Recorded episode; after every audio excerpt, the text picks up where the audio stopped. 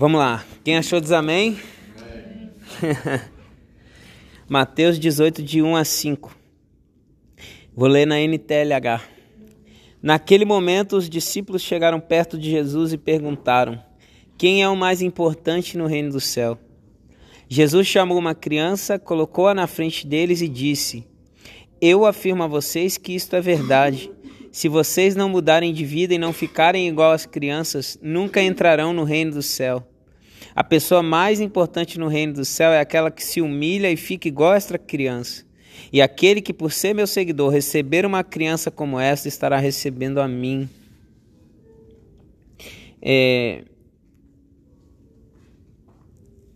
Hoje eu queria falar sobre o coração de uma criança, né? Que é isso que Jesus ele pede aqui nessa palavra ele fala que se não mudarmos de vida e não ficarmos igual uma criança, nós nunca entraremos no reino dos céus. E, e aí eu perguntei para Deus, né? Deus, tá, mas por que, que você escolheu a criança nessa passagem? Por que, que você falou da criança? E aí eu comecei a me recordar que não sei quem aqui é quem é mãe, pai. Vocês então devem saber.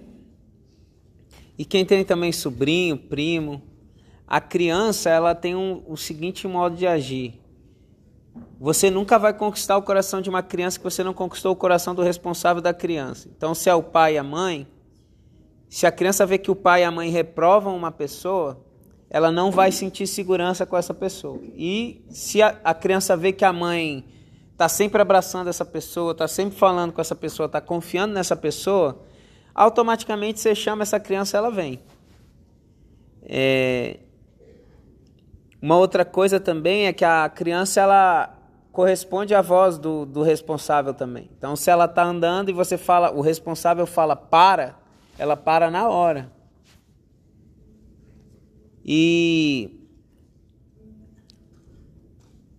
claro que numa família funcional isso acontece com o pai e a mãe, né? Só que hoje em dia pode ser o tio ou a avó, quem realmente cuidou da criança, quem a criança desenvolveu essa conexão.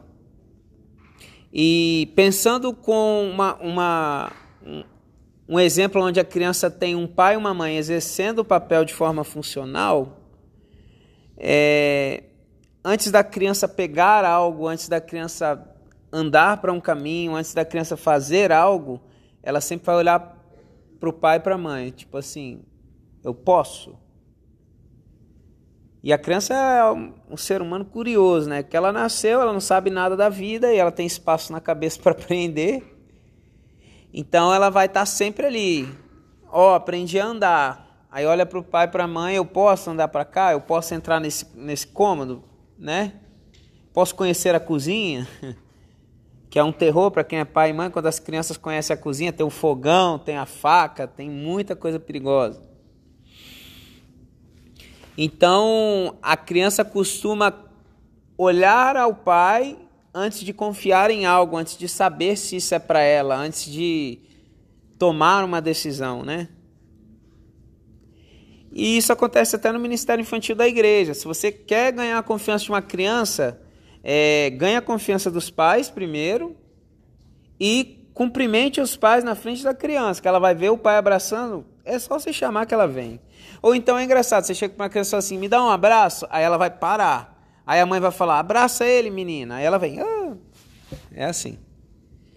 É... E esse é o coração que Jesus fala aqui, né? Porque o filho só faz o que vê o pai fazer. O próprio Jesus disse isso. E o filho também só confia no que o pai confia. Só age naquilo que o pai agiria e deixa ele agir também. E o filho costuma perguntar ao pai: Pai, isso é para mim? Esse lugar, essa atitude, esse pensamento, esse filme, essa, essa amizade, é, esse sentimento. E às vezes a gente entende como posso, né? Ah, eu posso isso, eu posso aquilo, porque a gente foi criado assim, pode, não pode, pode, não pode. Mas na realidade, a pergunta que devemos fazer a Deus é: Deus, isso é para mim? Porque não se trata do que pode e o que não pode. Você pode tudo. Você tem um livre-arbítrio. Mas Deus ele escreveu algo para sua vida e muitas das vezes a gente faz coisas pensa coisas, sente coisas, vai a lugares que não fazem parte daquilo que Deus fez para nós. Por isso que a pergunta é: isso é para mim? E primeiramente, se a gente quiser ter um coração de criança, a gente precisa se submeter a Deus como nosso pai, nosso responsável, a quem nós prestamos conta sabe? E dar espaço para Deus, dizer: Deus, hoje eu fiz isso. O que você acha disso? Você se sentiu confortável nisso? E confiar no que Ele confia. Aprovar o que Ele aprova, recusar o que Ele recusa.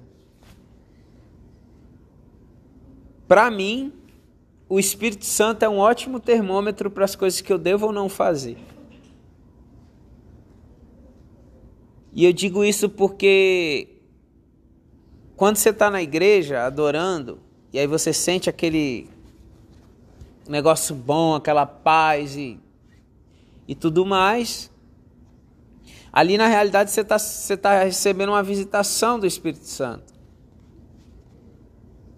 E a partir do momento que você sai dessa realidade e entra numa outra realidade onde os seus pensamentos, os seus sentimentos, as suas atitudes, os seus caminhos não agradam ao Espírito Santo, você consegue sentir a paz saindo.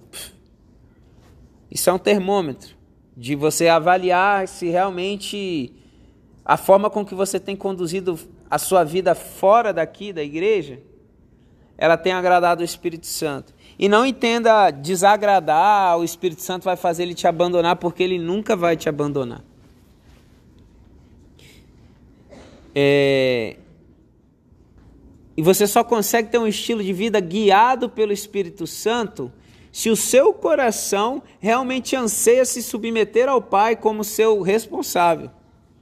Como uma criança mesmo, pai, eu posso ir em tal lugar até que horas?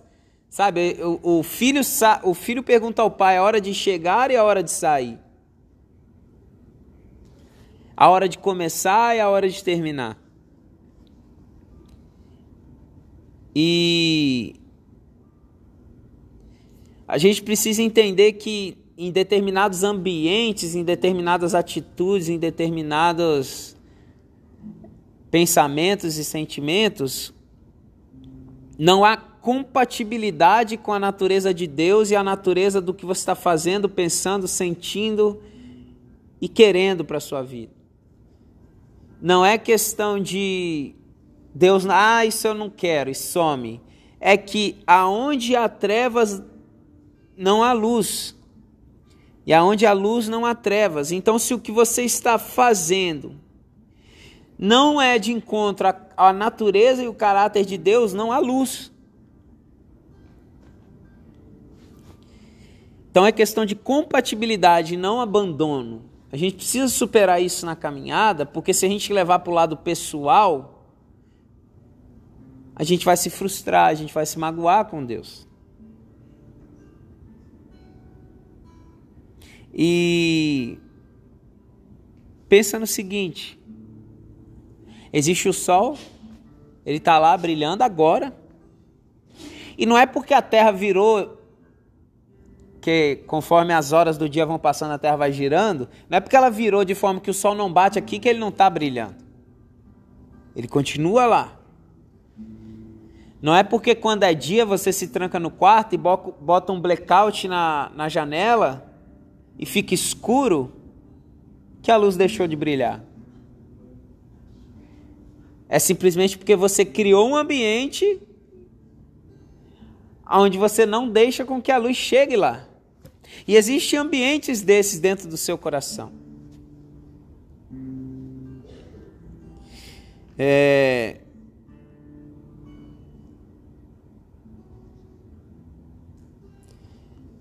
Esses lugares no seu coração que você escureceu, que você fechou a cortina e a porta,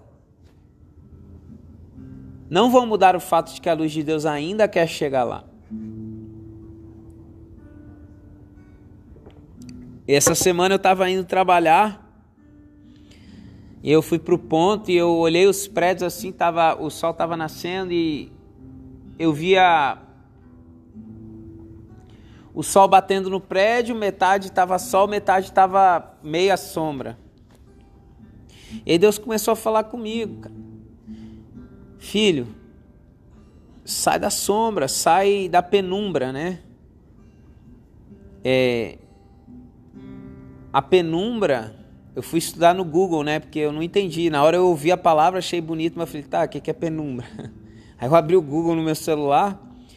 Quando você tem uma fonte de luz, a, a luz está aqui, ó, batendo aqui.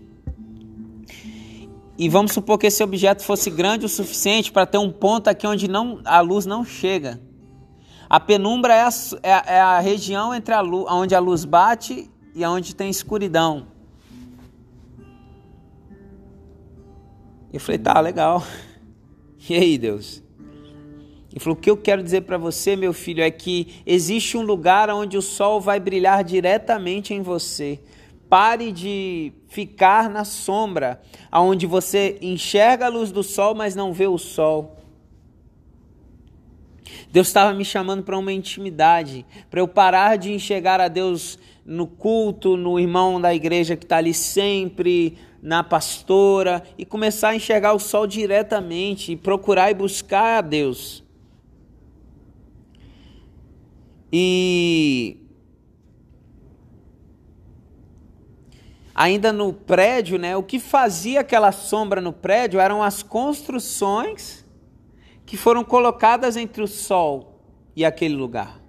E aí Deus começou a falar: você às vezes constrói coisas e essas coisas atrapalham a minha luz de chegar em você. Você faz estruturas, você levanta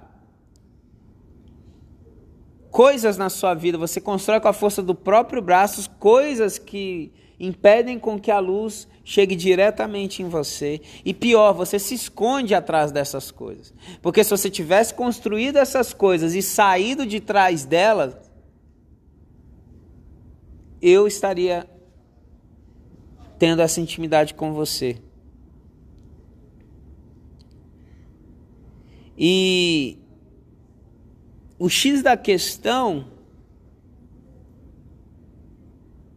é que, no caso, o sol é Deus e o, o raio de sol é a vida abundante que flui de Deus.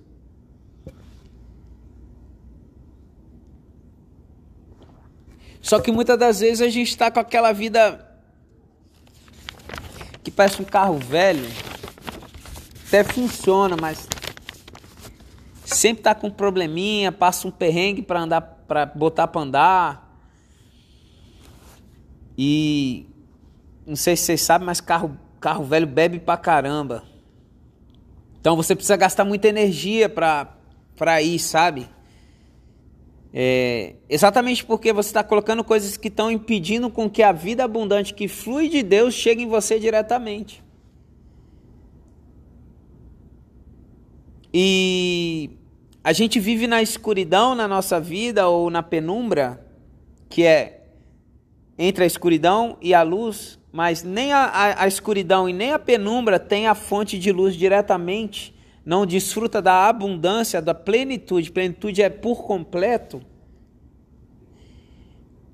São áreas das nossas vidas onde a gente não tem Deus como Pai, como responsável. São áreas que a gente ainda não virou para Deus como uma criança e perguntou: Deus, isso é para mim?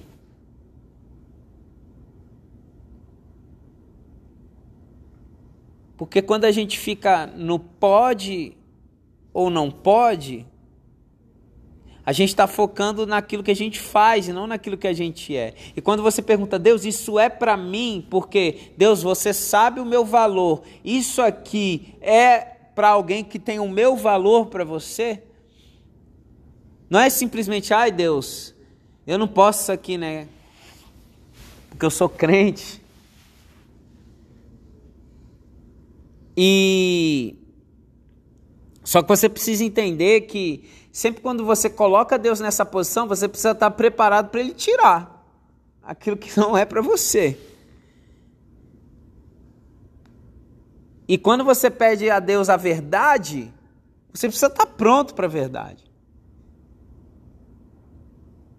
Não porque ela é boa ou ruim, mas às vezes você gosta da mentira e está tudo bem. Deus não vai te forçar. Se ele quisesse, ele já tinha forçado você a viver a verdade. Só que basta você escolher se você quer viver com permissão ou viver com identidade. Porque Paulo diz: tudo lhe é lícito, mas nem tudo lhe convém.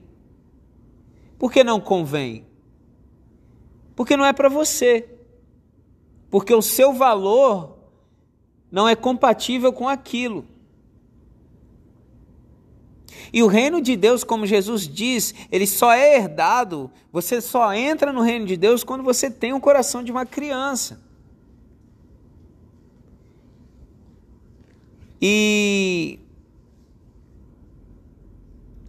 quando nós temos esse coração e damos espaço para Deus em várias áreas das nossas vidas, sejam áreas que você está decidido, sabe? Você já bateu o pé e falou: Eu quero isso aqui para minha vida.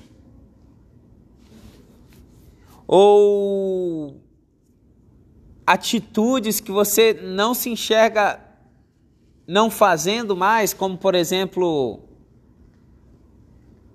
ah, se, se, se, essa pessoa fazer isso, eu meto a mão na cara dela. Ah, eu, eu, eu até aguento as pessoas, mas esse negócio de dar outra face para bater um sou trouxa, não. É. Sejam coisas boas ou coisas ruins também. Às vezes é uma carreira que você tem um sonho e esse sonho é nobre eu, por exemplo, eu tinha um sonho de entrar para a ONU. Jurava que eu ia entrar na ONU, no Médico Sem Fronteiras também. Eu fui para o Engenheiro Sem Fronteiras, eu falei, eu vou para o Médico Sem Fronteiras e depois vou para a ONU. E aí eu aprendi inglês, construí minha carreira. Eu estava para tentar a vaga de é, engenheiro de medicamentos, né, de logística. Eu já tinha uma experiência em, em organizações não governamentais bem grande, fiz trabalho social dos 15 aos 25. E eu falava: não, cara, eu vou ser do Médicos Sem Fronteiras, isso aí é ajudar as pessoas. E aí Deus me tirou disso e me transformou em missionário. Só que foi um processo de eu falar: Deus, isso é para mim, o Médicos Sem Fronteiras é para mim. Eu trabalhava na garota e a garota é para mim. E o engraçado, a única coisa que ele falou que era para mim era o que eu não queria, minha faculdade. Ele fez eu terminar. Falei, não, já que eu perdi. Você não quer meu emprego, você não quer que eu vá para o Engenheiro Sem Fronteiras, eu não vou terminar a faculdade. Porque eu vou terminar? Eu vou, vou virar missionário? Ele falou, não, você vai terminar a sua faculdade. Pô. E. Não faz sentido racional. Por exemplo, Deus ter pedido para eu terminar minha faculdade. Ele falou, ai, mas se a faculdade ia servir para essas coisas você não quer mais para mim, por que eu vou querer ela? Então não tem a ver com aquilo que você acha que pode. Porque eu achei que eu podia não terminar a faculdade. Mas eu perguntei, Deus, isso é para mim? Ele falou, é. não! E a gente precisa tomar cuidado porque até eventos na igreja, de você ficar indo de conferência em conferência, de você estar na igreja todo dia. Eu já fiz isso, eu ia para a igreja todo dia, cara. Porque era mais fácil ser crente dentro da igreja. Lá em casa eu tinha que aturar minha mãe, que era chata pra caramba. Hoje, graças a Deus, ela foi transformada. Eu tinha que aguentar minha irmã, que a gente não tinha uma boa, boa relação, tinha muita coisa para resolver. Aí eu ia para a igreja. Lá na igreja, eu estava em nove ministérios. Era uma igreja de mil e tantos membros, gigantesca. Era tanta gente que eu nem tinha tempo de conhecer as pessoas, então todo mundo sorria para todo mundo, você se sentia uma pessoa amada, aceita servo de Deus, todo mundo, nossa, homem de Deus, faz um monte de coisa. Eu dava aula na EBD, ficava para ligar, é, chegava mais cedo para ligar o ar-condicionado, saía mais tarde para desligar o ar-condicionado, mas na verdade eu estava lá para passar mais tempo dentro da igreja, para me sentir um crente melhor, porque dentro de casa era difícil ser crente, no trabalho era difícil ser crente. Na faculdade, então, meu Deus, então, não quer dizer porque eu estava todo dia na igreja que era aquilo que Deus tinha para mim. Na verdade, o que Deus tinha para mim é: fica dentro de casa que eu vou resolver os problemas.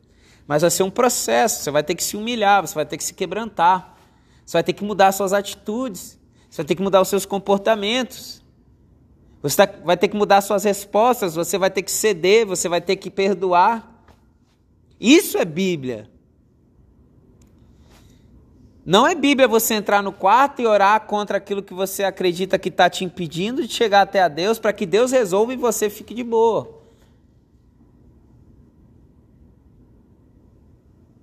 Deus, muda minha mãe. Falou, mudo, perdoa ela. Deus, muda minha irmã, mudo. Pede perdão. Mudo, ela vai fazer tudo que ela já fez com você, só que agora você vai mudar a sua atitude, a sua resposta vai ser como eu responderia. Esse é o verdadeiro cristianismo. Porque a gente às vezes se enche de argumento para falsificar as respostas de Deus.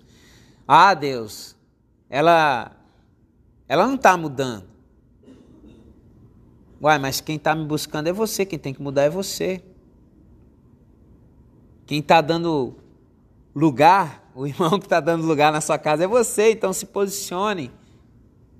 Ah, óbvio que eu vou me posicionar, vou falar como os outros têm que agir. Não, se posicione servindo, se posicione cedendo, se posicione perdoando e pedindo perdão. Ah, e eu vou conseguir tudo? Cara, uma coisa que eu aprendi na caminhada é a ser vulnerável com as pessoas, é a trazer os meus princípios para os relacionamentos, como numa discussão, quando começa, ao invés, antigamente eu era assim, eu sou, o meu temperamento, para quem entende, eu sou DI. O D, ele tá certo sempre. E ele tem argumento pra caramba, porque eu sou I também. Além de eu ter argumento, eu fazia o argumento parecer bonito.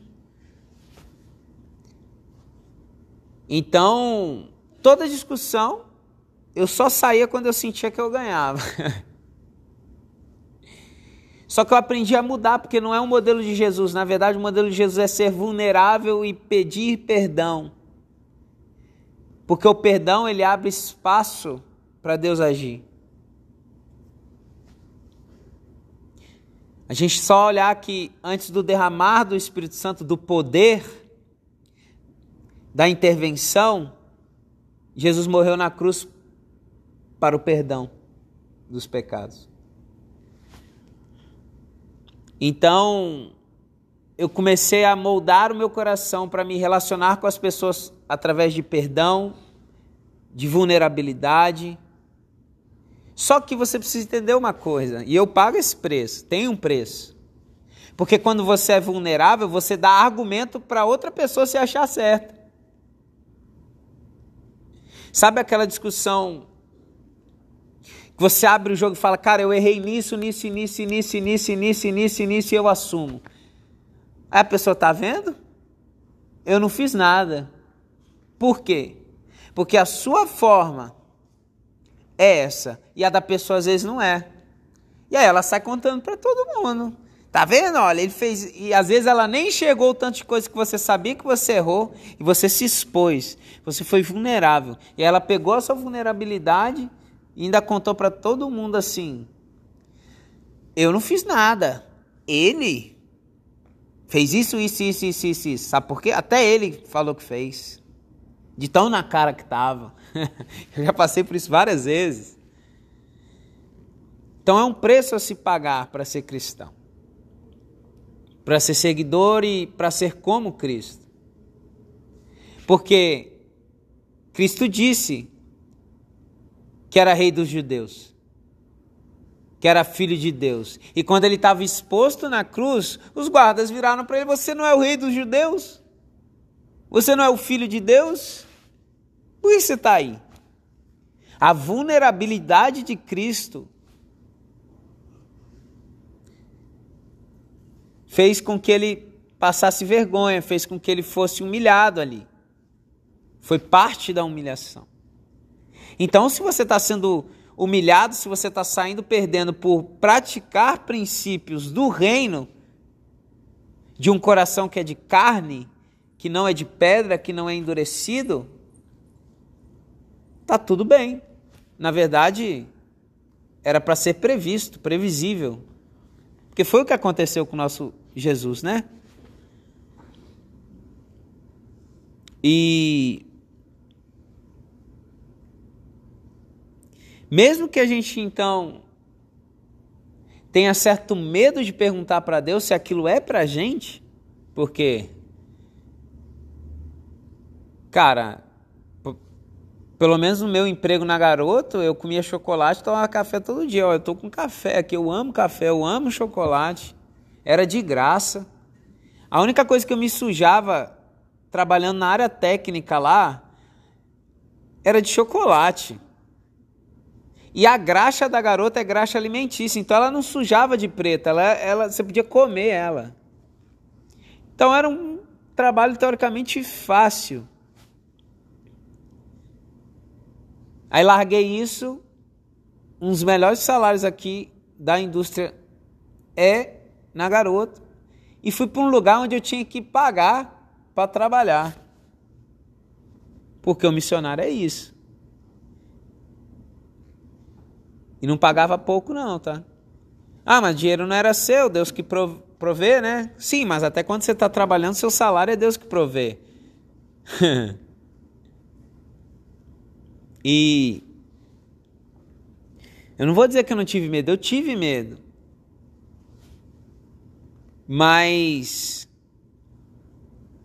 mesmo eu tava querendo que eu estava querendo muito aquele emprego,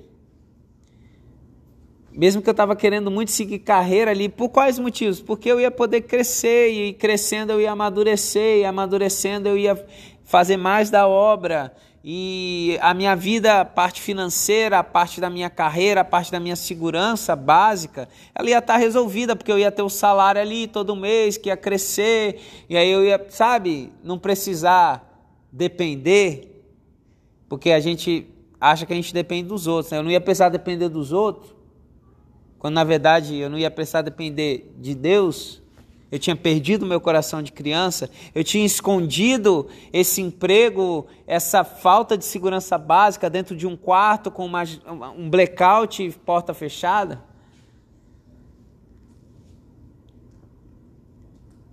Mas eu convido você a perguntar para Deus, sabe? Sobre coisas que você ainda não perguntou. Deus, isso é para mim? Às vezes é até coisas que não estão na sua vida, mas você quer. E você está buscando, e você está orando, e você está botando em campanha, e você está conversando com, com os irmãos, pedindo para orar por isso. Você já perguntou, Deus, isso é para mim?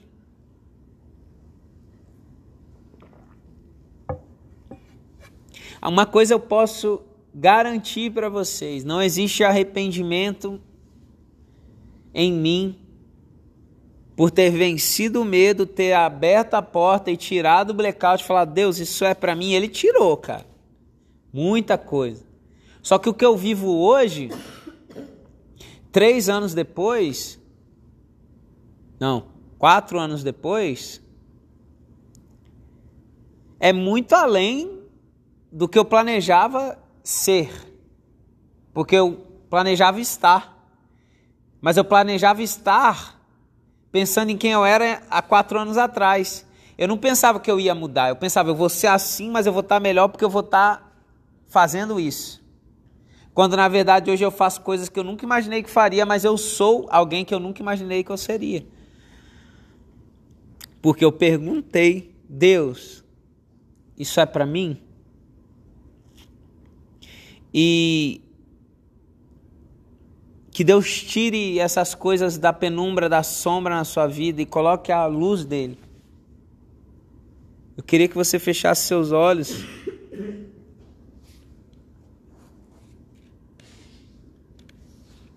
Eu vou fazer uma oração para que a luz de Deus ela não vai entrar.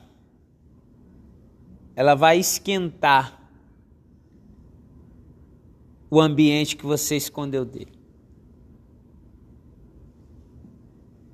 Para você sentir que existe uma luz querendo entrar, mas que ela não vai entrar se você não abrir a cortina.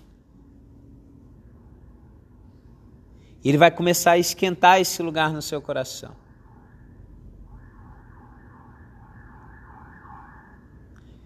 Senhor Jesus, eu oro agora para que o Senhor mostre, mostre em nossos corações quais as áreas nós não perguntamos, Pai, isso é para mim?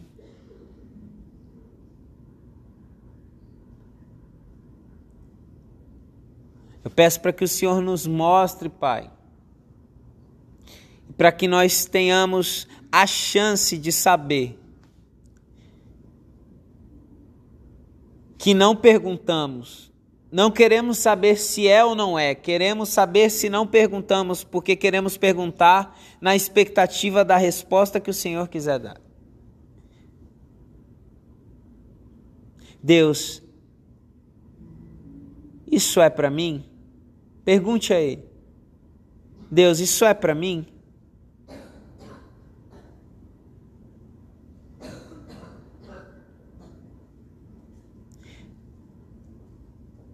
Enxergue você nesse quarto escuro. Enxergue você nesse quarto onde a cortina está fechada. Você está sentado e sentada no meio desse quarto escuro.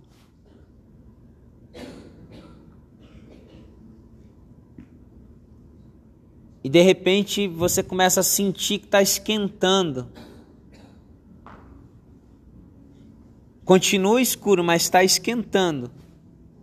Existe algo querendo entrar.